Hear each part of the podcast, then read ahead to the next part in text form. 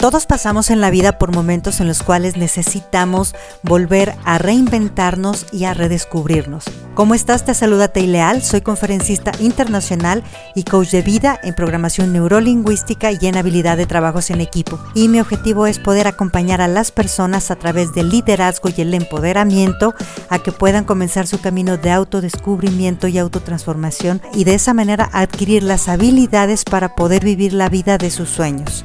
Te invito a que te sumerjas en este grandioso camino en el cual vas a descubrir la mejor versión de ti mismo.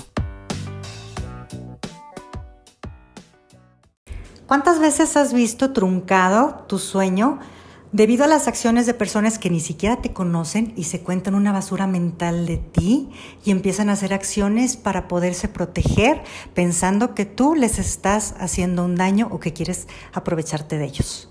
¿Cómo estás? Te saluda Teileal en el inicio de esta grandiosa semana. ¿Por qué te lo quiero decir? Porque yo sé que a ti también te ha pasado igual que a mí. Y lo que a mí me encantaría es que como sociedad cambiáramos esa manera tan tonta de hacer, de juzgar hasta las intenciones de las personas como si tuviéramos una bola de cristal.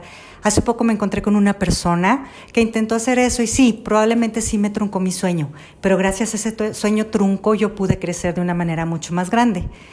No podemos nosotros muchas veces saber qué es lo que piensan los demás, pero sí lo vemos a través de sus acciones.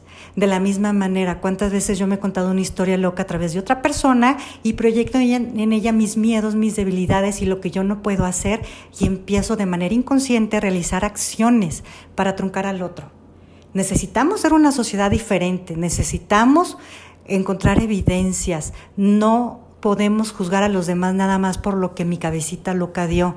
Es muy fácil conectar puntos dentro de la cabeza y hacer una historia lógica, pero que sigue siendo una mentira. ¿Cuántas veces he sido yo un factor de mentira y pude truncar el sueño de alguien, a lo mejor sin querer y a veces con intención, por una historia mala que me estoy contando? Cuando te quieras empezar a contar una historia mala, pregúntate cuál es tu miedo y empieza a trabajarlo en ti. No empieces a sabotear al otro.